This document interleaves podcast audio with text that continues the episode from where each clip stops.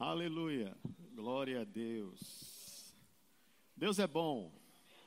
Amém? E nós estamos muito felizes pelo privilégio de estarmos com vocês hoje para ministrar a palavra do Senhor. Eu agradeço ao pastor Raimundo, o pastor Raimundo está me assistindo. Ele disse: assista lá, pastor. Depois faça suas críticas. Eu não quero é ficar na geladeira. Só quem tem a chave da geladeira pelo lado de dentro é a Nana. Glória a Deus. Deus é bom. Fique de pé só mais um minuto para nós orarmos ao Senhor. Há uma unção muito forte nesse lugar. E todos podem desfrutar dela. Você não veio aqui simplesmente para comparecer na igreja. Você veio para ser um instrumento de adoração ao Senhor, de gratidão ao Senhor. E você também veio para abençoar outras pessoas. Quando você fica em casa, quando você não vem para a igreja, o dom fica em casa. Quando Deus traz você, Ele traz você e o dom para Ele poder usar para abençoar o corpo. Uma vez uma irmã disse isso, mudou a minha vida falou profundamente no meu coração. E sempre que eu tenho oportunidade eu passo isso. Eu não sei se seria possível. Vocês podem descer, por gentileza, fica à vontade. Desligar esse, esse ar-condicionado. Eu já tenho as mãos geladas, já fico gelado, já estou nervoso aqui em cima. E aí ele me atrapalha um pouco. Curve sua cabeça. Feche seus olhos. Antes de você orar, respire fundo três vezes para que a sua alma se acalme. Respire fundo. Relaxe o seu coração. Respire. Deixa a sua alma se acalmar. Pai, nós te louvamos pelo privilégio de estarmos aqui para adorar ao Senhor em primeiro lugar. O teu Espírito tem plena liberdade de se mover entre nós nesta manhã. Nós nos colocamos como instrumentos do Senhor para abençoar a sua igreja, para sermos abençoados, Pai, com a mesma palavra que vai abençoar o seu povo. Obrigado porque o Senhor é fiel. A sua palavra diz que quando há dois ou três reunidos em seu nome, o Senhor está no meio dele. Eu tenho plena certeza que quando o Senhor disse isso, não foi para mostrar às pessoas que o Senhor simplesmente estaria presente. Não, você estaria presente para fazer alguma coisa porque você não estaria presente simplesmente por estar. Nós estamos aqui e queremos desfrutar da Sua presença gloriosa. Obrigado, Pai, no nome de Jesus. Nós colocamos as nossas vidas nas Suas mãos e te damos graças. Amém. Pode assentar, queridos. Aleluia. Glória a Deus. Então, a palavra de Deus diz que Deus fala com o homem pelo menos duas vezes por dia. Você já leu isso? Então, nunca diga que Deus não fala com você. Eu vou dizer só o livro, vou deixar você pesquisar. Jó. Jó diz que Deus fala com o homem uma, duas vezes, pelo menos duas vezes por dia. E muitas pessoas dizem, mas ele não fala comigo. Ou será que você não ouve? Bom, nós precisamos questionar isso, né? Então Deus fala conosco duas vezes por dia. Estamos aqui Algumas pessoas estiveram, estiveram no culto pela manhã, certamente Deus já falou muito ao seu coração, a mensagem poderosa que a irmã Rosana trouxe. E graças a Deus que durante este mês, a diretoria da igreja, o pastor Raimundo, com a diretoria da igreja, decidiu que falássemos sobre a oração e foi colocado um tema para cada pessoa. É escola dominical. Eu vou tentar fluir aqui como mestre, mas deixo o espírito livre para ele fazer o que ele quer, porque o dono é ele, não sou eu.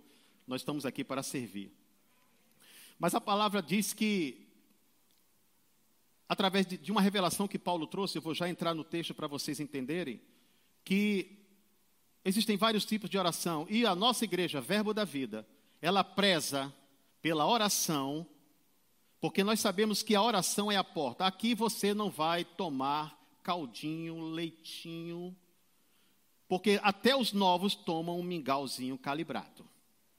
Porque, amados, nós não estamos aqui para brincar. Nós somos cristãos de verdade. O Verbo da Vida nasceu com essa visão. Quem conheceu o pastor Bud sabe disso. Por isso você vê o pastor Raimundo, a irmã Vânia, eu sei que outras pessoas aqui também conheceram, com esse mesmo ímpeto, com essa mesma energia. Porque uma das coisas que o pastor Bud sempre frisava era que nunca o Espírito Santo fosse apagado desta igreja. E não tem como você se mover nesse espírito, nesse agir de Deus, que não seja através da oração. Nós não pegamos todas as orações, colocamos num saco só e misturamos todas elas, como disse a nossa irmã Rosana. Cada oração tem o seu lugar. E várias pessoas falaram, o pastor Raimundo falou sobre a oração de concordância, a irmã Vânia falou um pouco sobre a oração de louvor, pastor Adalto foi espetacular falando sobre a oração em línguas, eu aconselho você a ouvir outra vez. A irmã Rosana acabou de falar sobre a oração de entrega, de consagração. E o meu pastor, o pastor Raimundo, ele falou sobre a oração da fé. Quando ele falou da oração da fé, ele já tinha me dito antes: você vai ministrar, escolha um tipo de oração. Então eu fui seguir o meu coração. E a oração que eu escolhi por aquilo que o Espírito Santo havia colocado no meu coração foi a mesma que ele escolheu. E eu conversando com ele, eu disse: Olha, a ministração que o pastor trouxe foi sensacional. Eu só vou continuar mostrando um outro aspecto. Por quê? Porque o tema é imenso. Se você quiser aprender tudo, é difícil. Até no rema você aprender tudo, porque no rema você vai aprender muito, mas você aprenderá o dia a dia, a prática, orando, colocando em prática. Você vai pegar informações essas informações você coloca em prática, então isso se torna conhecimento. Conhecimento são informações colocadas em prática. Você sabe? Sei. Funciona? Sim. Já provou? Não. Então você só tem informação. Mas se você realmente pegar essas informações e colocar em prática, você é uma pessoa que conhece. Você vai poder agir quando a necessidade solicitar. Tá bom? Certa vez Jesus Cristo disse aos seus discípulos: preste atenção, como vocês ouvem. Nós temos aqui talvez cento e poucas pessoas, e cada um vai ouvir Vezerut falar a mesma coisa, mas cada um vai entender como quer. Por isso Jesus disse: preste atenção como você ouve, porque o modo como você ouve pode mudar a sua vida. Você pode sair daqui de uma outra forma. Você entendeu? Tudo que está escrito na palavra faz sentido. Nada foi escrito para enfeitar. Até a genealogia, aprendemos isso com o, o, pastor, o irmão. Como é o nome dele que eu esqueço? Eduardo, perdão, Eduardo. Falou isso falando sobre a genealogia de Jesus. Então, tudo quanto está escrito tem fundamento. Nada foi escrito por acaso. E tem coisas que você fica, eu pelo menos fico com água na boca de saber por quê. Quando certa vez, em uma situação, os guardas vieram para prender Jesus e um dos discípulos disse: Senhor, tu queres que nós mandemos descer fogo do céu e acabe com tudo isso? Agora eu pergunto: qual foi a experiência que eles tiveram de clamar fogo do céu e descer? Porque se não tivesse havido nenhuma experiência, ele não falaria aquilo. Você já pensou nisso? Nós vamos pode clamar agora e descer fogo acabar tudo os anjos clamar e acabar tudo. Então eles buscaram algo, eles falaram de algo que nós não temos relato, mas havia um segredo, alguma coisa foi mostrada, porque foram três anos e meio de vida de Jesus Cristo trabalhando com aqueles homens. E ficou escrito apenas o que serve para nós crermos e avançarmos. Você entende isso? Tudo que está escrito aqui é mais do que suficiente para fazer você entrar no céu pela porta, para você receber batismo, para você ministrar sobre o enfermo, para você expulsar demônio, está tudo aqui. Neste livro. Não temos livros paralelos. o livro de a regra de fé e prática desta igreja chama-se a Bíblia, a palavra de Deus. Amém? Então, muito bem, nós vamos falar sobre o mesmo tema. vamos seguir o tema do pastor Raimundo. Eu aconselho que você ouça novamente a ministração, foi sensacional. E dentre as coisas que o pastor Raimundo, ele parou num ponto que é de onde eu quero pegar. O tema da mensagem está dentro desse contexto. O pastor Raimundo, ele falou sobre fé, esmiuçou muito bem, e chegou no momento em que ele falou sobre o lago da Galileia. Quantos lembram disso? Quantos estavam aqui? Lembram que ele falou do lago? e ele falou da tempestade no lago, e ele disse que quando foi olhar e viu, como é que um lago desse tem uma tempestade? Pode produzir uma tempestade. Então ele ficou surpreso com aquilo que ele viu, mas passou a fazer sentido dentro do contexto da palavra, e justamente naquele momento, a, o pastor Raimundo ele colocou que os discípulos estavam no barco, era uma missão, Jesus estava indo para o outro lado enfrentar uh, demônios, por quê? Porque o gadareno estava do outro lado. Então ele estava atravessando, e ele talvez estivesse dormindo, tudo bem. Você pode crer que ele estava dormindo, a Bíblia diz que ele estava dormindo, mas num mar revolto como aquele, água jogando, barco pequeno, os homens gritando, meio desesperado, eu não sei bem se ele estava dormindo. Ele poderia estar de olhos fechados e quem observou escreveu o detalhe, mas talvez ele estivesse clamando, talvez ele estivesse buscando. Por quê? O barco não era tão grande assim. As ondas jogavam tremendamente a ponto dos discípulos ficarem assustados. A água invadia o barco. Mas o que é interessante você notar é que, diante de toda aquela dificuldade, de, diante de toda aquela adversidade, os discípulos já estavam no segundo ano do seu ministério com Jesus Cristo. Já havia dois anos, imagina, a Bíblia diz que certa vez Jesus Cristo passou o dia todo curando, desde a manhã até a noite. Um dia só. Agora imagina, 365 dias. Vamos botar um ano. O que será que eles tinham de experiência? Muitas coisas. Mais de 400 dias andando com Jesus Cristo. E quando eles atravessam aquele mar aqui e vem aquele, aquela tempestade num lago, e tenta fazer com que aquele barco vire, algo estava promovendo a destruição do ministério de Jesus Cristo e de seus discípulos. Jesus estava calmo, estava tranquilo. Jesus se levanta depois de ter sido acordado, e repreende os seus discípulos e pergunta a eles: por que vocês são tão tímidos depois de mais de um ano andando comigo? A Bíblia diz que Jesus se levantou e repreendeu o mar, repreendeu o vento. O fato dele ter repreendido aquilo é, é o testemunho evidente de que o mar e o vento não estavam sendo usados por Deus, porque Jesus Cristo não iria contra, Deus, convenhamos, né? Isso aí é lógico, qualquer pessoa de bom senso entende isso. Então eu quero dizer a você que tempestades, maremotos, terremotos, tsunami, não é bem Deus, não. Veio para matar, roubar e destruir, é do diabo, irmão, bote isso na sua cabeça. Veio para matar, roubar e destruir, é do diabo. Jesus Cristo andou na terra desfazendo a obra do diabo. Fazendo o quê? Cessando tempestades, cessando maremotos, curando enfermos, expulsando demônios, ressuscitando mortos. Ele desfez a obra do diabo.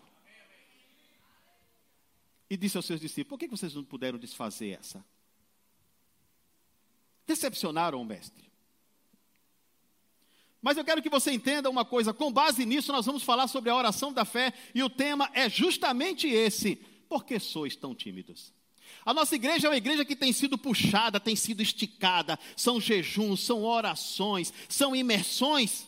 E eu fico olhando a irmã Vânia, eu não quero ver pessoas morrerem e eu não poder fazer nada. Eu não quero ver pessoas doentes e eu não poder fazer nada. Eu não quero uma igreja apática. Você acha que ela está errada? Diga, eu fui chamado para crescer. O que ela está querendo é apenas que nós cresçamos. E quem está entendendo está acompanhando. E está crescendo. Não só financeiramente, mas em autoridade, em ousadia, em fé.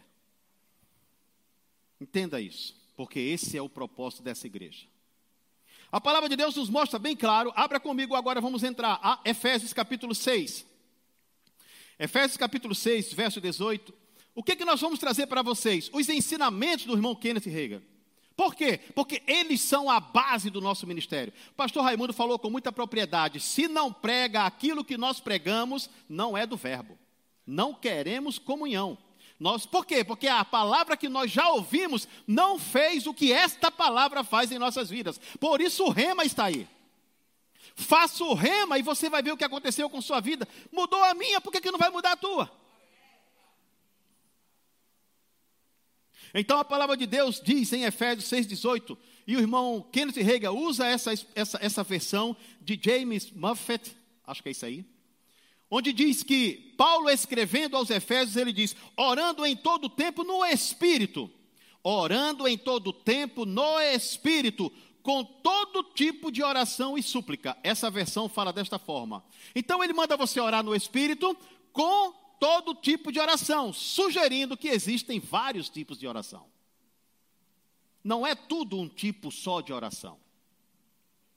Então nós temos oração de concordância, oração de louvor, oração em línguas, oração de entrega e consagração, oração da fé, oração unânime e oração de intercessão. São pelo menos sete. E aí eu fiquei aliviado, porque são quatro domingos, oito ministrações. Então uma ministração poderia ser repetida, e foi a minha. Olha aí. Muito obrigado. Deus é bom. Então eu estou dentro do contexto, não estou fora. Então, esses tipos de orações são importantes e a oração da fé é fundamental. Por que, que é diferente orar hoje e orar no passado? Porque hoje nós temos o nome. Antigamente as pessoas eram mais atingidas, eram mais é, é, é, afligidas por demônios, por espíritos malignos, mas nós temos hoje o nome. O nome faz toda a diferença. Diga eu tenho o nome. A palavra de Deus nos mostra bem claro que, por termos o nome, nós nos portamos de forma diferente, nós avançamos naquilo que Deus propôs para nós. E Paulo diz: faça no Espírito todo tipo de oração. Você pode orar todas essas orações no Espírito. Você pode orar em línguas, todas elas. Porém, quando você chega na oração da fé, você pode orar em línguas para se edificar, como diz Judas 20, mas quando você for dar ordem, dê a ordem na sua língua. Porque o diabo não entende língua dos anjos. Irmão, ele não está entendendo. Manda saia. Out se quiser falar inglês, ele vai entender. Então a palavra de Deus mostra bem claro que eles estavam no segundo ano do seu ministério, Jesus estava no segundo ano do seu ministério, atravessando aquele mar, repreendeu os seus discípulos, cadê a fé de vocês? E lá em, tem, são três textos, Mateus, capítulo 8, 23 a 27, anote, por favor, se quiser, Marcos, capítulo 4, 35 a 41, e Lucas, capítulo 8, 22 a 25. Os três textos falam a mesma coisa, porém, Marcos diz a seguinte expressão: por que vocês são tão tímidos? E essa expressão, tímidos, a palavra tímido, no latim, ela quer dizer aquele que tem medo. E no grego, ela quer dizer temido, medroso. Ou seja, dizem a mesma coisa. Temeram, andaram com o mestre muitos, muitos, muitos dias, estavam com ele, mas na hora em que a dificuldade se apresentou, eles temeram. Quantos de nós faz a mesma coisa? Quanto tempo você é crente? Você sabia que quando você abre a sua boca, recebe Jesus como Senhor, e você faz a oração de confissão, e você diz: Pai, a partir desse momento eu sou teu filho, muito obrigado, em nome de Jesus, você está pronto para usar o nome e expulsar os demônios. Você está pronto para expulsar as enfermidades. Você já foi transformado. A partir daquele momento, você já pode agir. O que, que vai precisar? Crescer. Isso aí é fundamental. Mas você, o, que, o pouco que você souber, você já poderá usar. Então nós observamos a timidez prendendo os discípulos. Eu tive a curiosidade de observar o que seria a timidez. A timidez é uma inibição que gera desconforto em situações de socialização ou em práticas de interpessoalidade, com medo de ser julgado ou rejeitado. Ela causa o impedimento de se expressar ou agir em momentos necessários. Timidez faz isso. A timidez ela pode ser crônica, proposital ou situacional. Não, isso é outro assunto, é outra pregação, não vou falar sobre isso. Mas o medo, a timidez simplesmente para você e ela também pode ser um espírito. É outra pregação. Então preste atenção. Quando você observa a palavra de Deus, você, diz, você entende que aquele medo, aquela timidez foi condenada por Jesus Cristo porque ele esperava mais dos seus discípulos. Ele, queria, ele iria apenas confirmar o que os seus discípulos dissessem, o que os seus discípulos fizessem. Mas eles temeram, eles recuaram, e nós, na nossa vida diária, muitas vezes recuamos, nós não avançamos, por causa da timidez, por causa do medo. A base da oração da fé está em dois textos bíblicos. Se você quiser, anote, eu não vou ler para não perder tempo, porque esse relógio roda muito rápido quando a gente está aqui em cima. Mateus 21, 21 e 22 e Marcos 11, 24, que o pastor Raimundo destrinchou aqui poderosamente. É só você ouvir a ministração, você vai ver. Então, dentro dessas duas palavras estão a base da oração da fé, que é a que nós mais fazemos. A irmã, a irmã Rosana falou sobre a oração de comunhão e falou muito sobre a oração da fé, porque é o oposto. Não se usa se quando você dá uma ordem. Ei, diabo, se tu quiser, sai, viu? Uh -uh. Como é que é? Não. Saia em nome de Jesus. E pronto, final. Agora, Senhor, é a tua vontade que eu faça isso? Se for, me ajuda. É diferente, não é tudo no mesmo saco, não é tudo uma farinha que você mistura. Cada oração tem o seu papel. Então, quando observamos, nós vemos que a oração da fé é a oração para a vida do cristão, para a sua vida individual. É aquela oração que muda as circunstâncias que faz com que as coisas ruins se tornem boas, contrárias se tornem favoráveis, seja uma maldição se torne uma bênção. É a oração que decide, e ela se baseia onde, irmão? Na palavra de Deus. A irmã acabou de pregar. Quando você sabe a palavra, você usa a palavra e você usufrui do fruto da palavra. Quando observamos a palavra de Deus, nós vemos que essa oração é nossa, ela é individual, é para cada pessoa. Se aplica aos nossos desejos.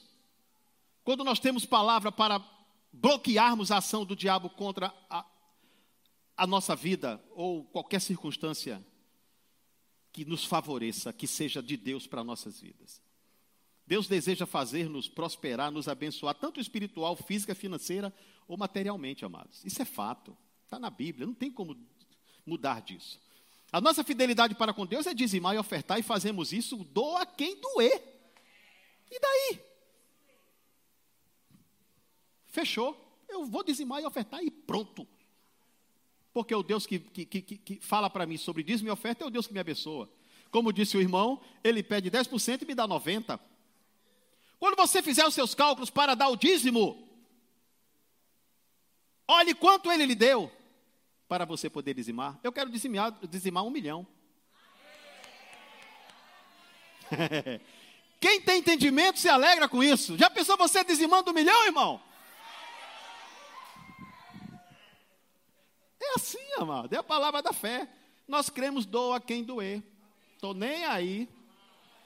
Nem então, quando observamos a palavra de Deus, nós vemos que Jesus fez a oração de consagração: Pai, se for a tua vontade, passa de mim esse cálice, mas se não for, eu, eu, vou, eu vou enfrentar. E ele ficou só.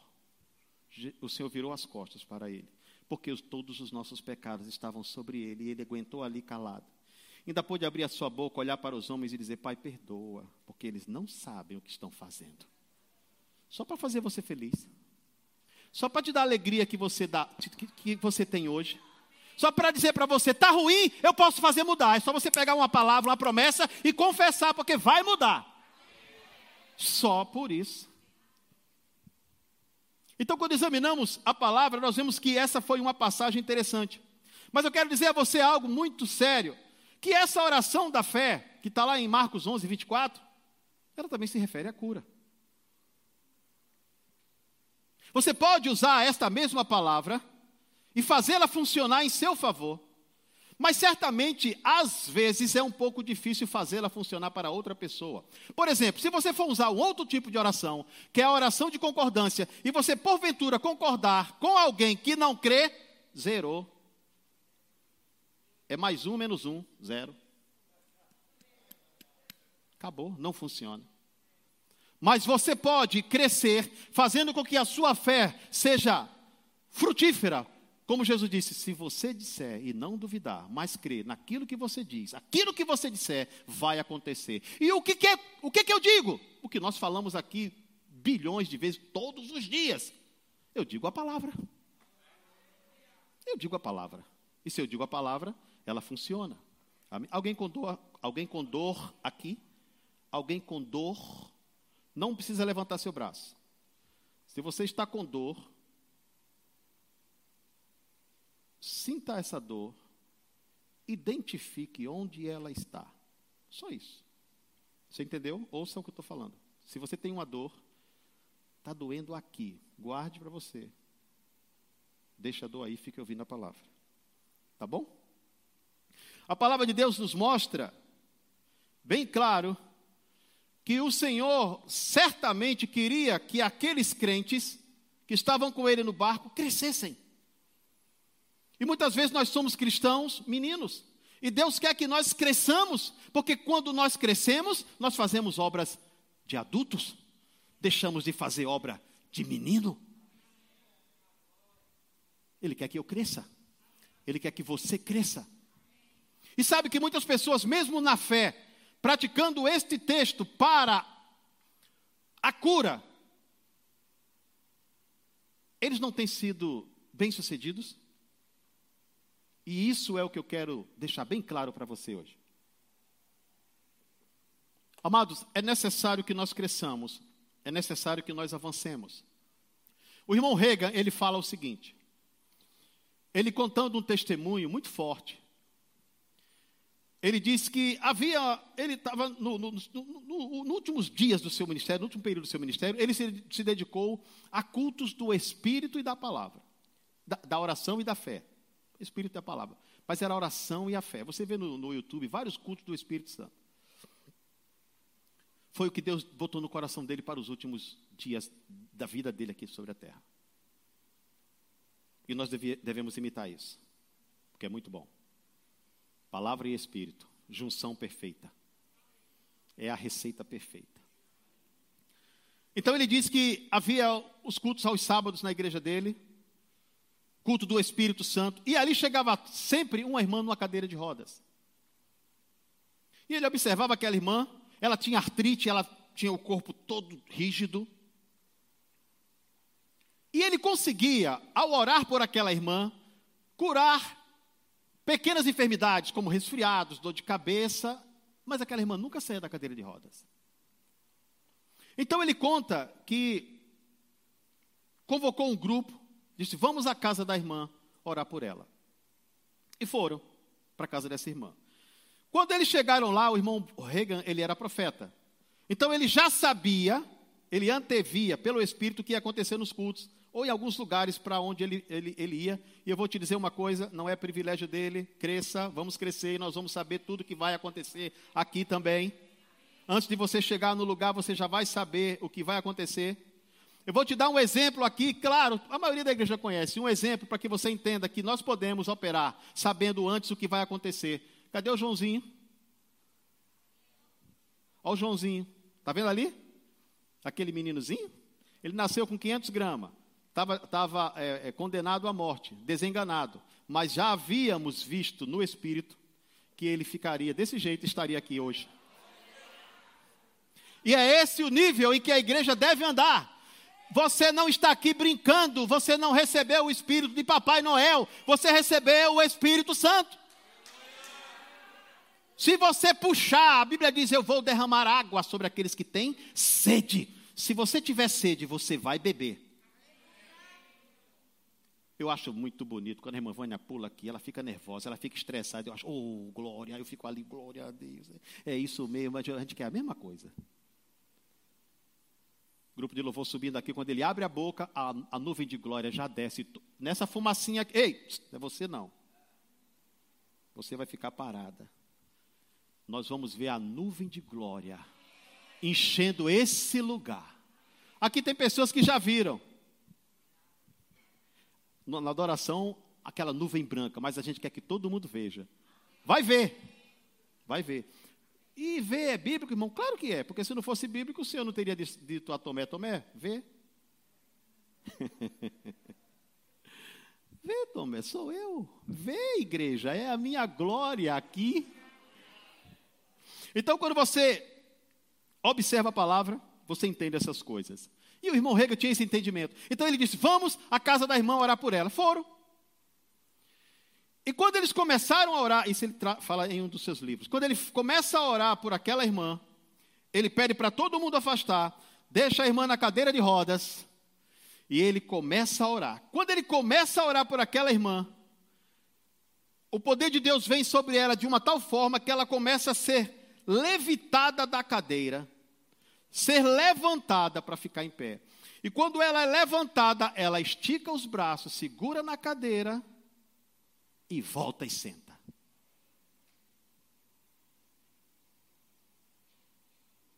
O irmão Rego olhou para ela e disse: Você não crê, né? Você não tem fé para você mesma, né?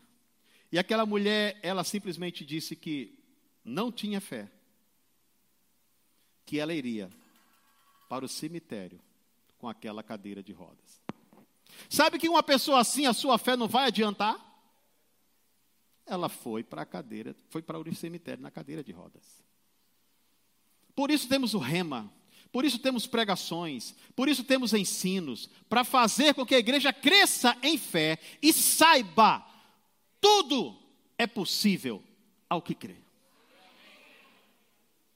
É, é, é, simplesmente por isso. Porque nós não andamos no natural, amados, nós andamos no sobrenatural. A igreja, verbo da vida, é uma igreja que anda no sobrenatural, não sei as outras, mas a nossa anda no sobrenatural. Então, quando observamos esse testemunho, nós entendemos que realmente foi algo muito triste aquela situação. E falando de crescimento, ele ainda conta outro testemunho, mais forte ainda. E esse vai mexer com você. Ele tinha uma irmã, irmão Kenneth Reagan. E a sua irmã foi acometida de um câncer. Ele conta isso também em um dos seus livros. E quando ele ia interceder pela irmã dele, o Senhor dizia a ela, a ele, ela não vai morrer. E ele ia interceder e o Senhor dizia, ela não vai morrer. Depois de um tempo, simplesmente aquela mulher, a irmã dele, ficou curada, sem sequela nenhuma de câncer no seu corpo. Nenhuma. Passados cinco anos, ela foi acometida de um outro câncer, desta feita nos ossos. E aí o irmão Rega conta isso nos seus livros, ele diz: "Eu fui orar e Deus disse: ela vai morrer". E ele perguntou: "Senhor, por que é que ela vai morrer?" Ela perdeu peso chegando a 36 quilos, amados. E ele, buscando ao Senhor, ele disse: Senhor, o que há de diferente da outra vez? Ela foi curada e dessa vez, depois de cinco anos, ela vai morrer. E o irmão Reagan conta que o Senhor disse a ele: Eu esperava que ela tivesse feito algo para desenvolver a sua fé. Você já não pode mais crer por ela. Ela também não crê. Então ela vai morrer. E ela morreu. Isso me alerta, alerta você de que eu preciso crescer. Por que você é tão tímido? Por que você não pratica, não coloca a fé em prática? Preste atenção, a sua fé só vai crescer se você praticar. Conversinha, vir para a igreja, estar em departamentos é tudo ótimo. Mas eu pergunto, a sua fé está crescendo? A minha fé está crescendo?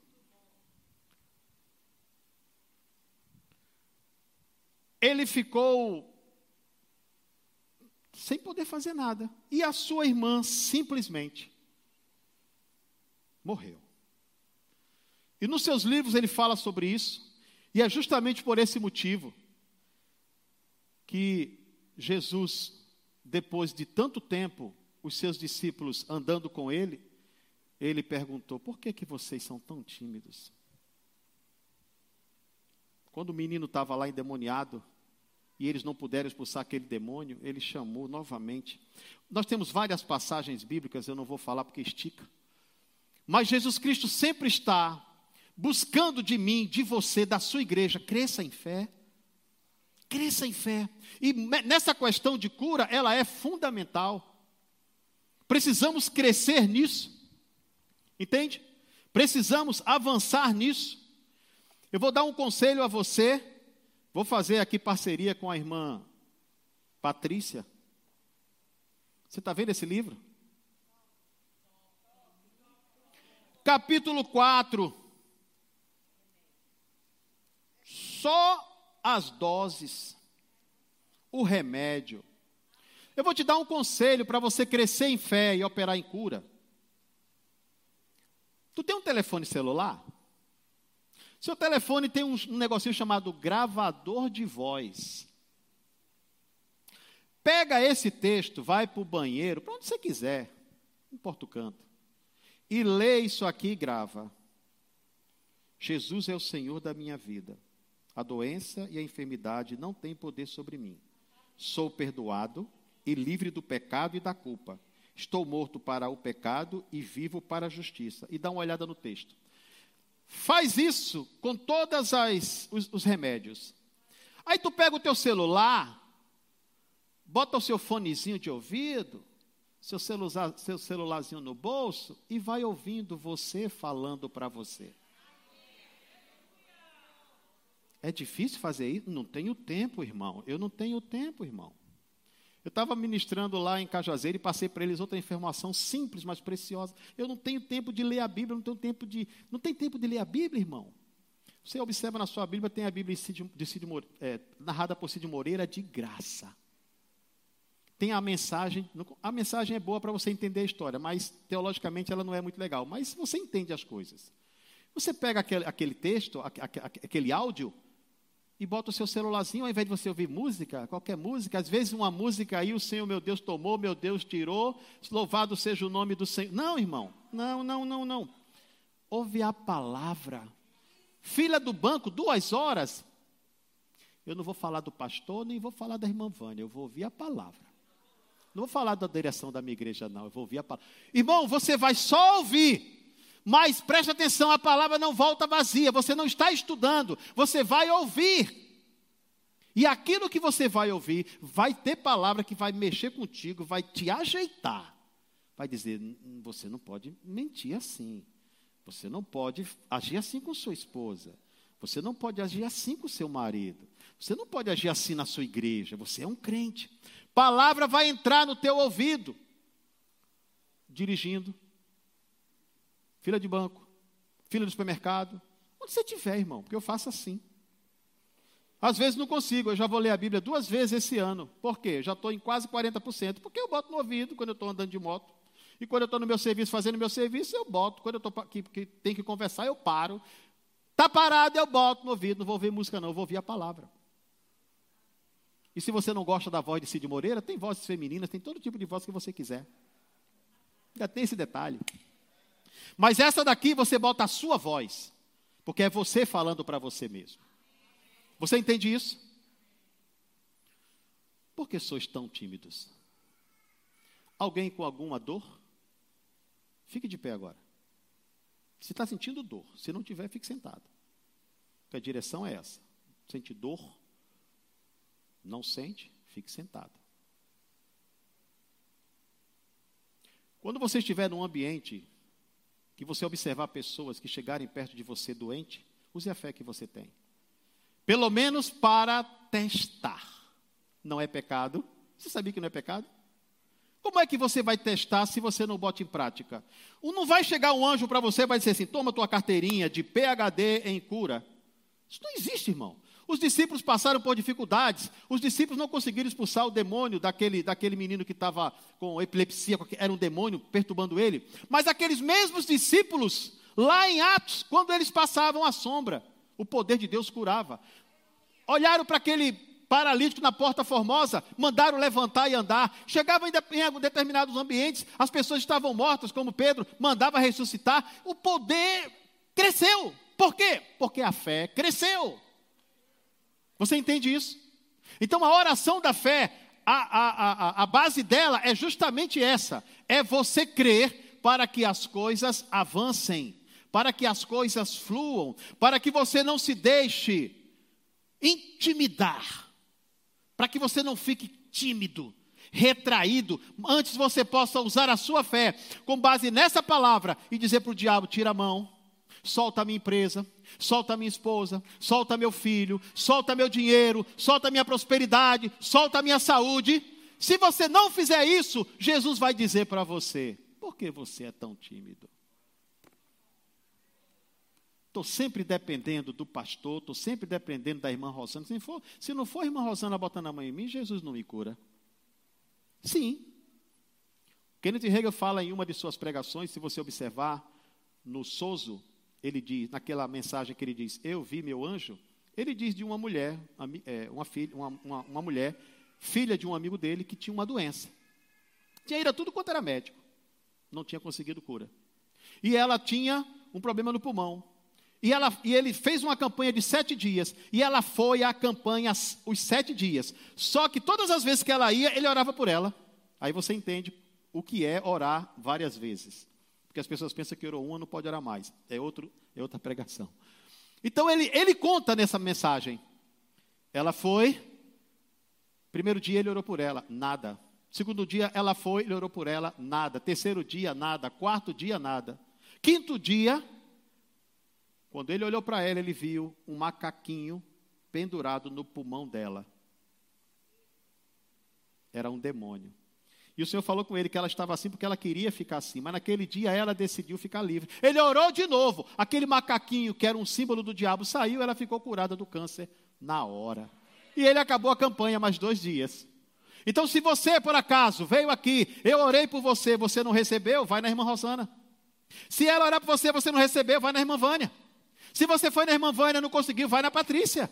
Apenas exerça a sua fé, porque a unção ela opera independente. Um dia eu vou falar para vocês sobre Betesda. Por que, que Jesus curou só um em Betesda?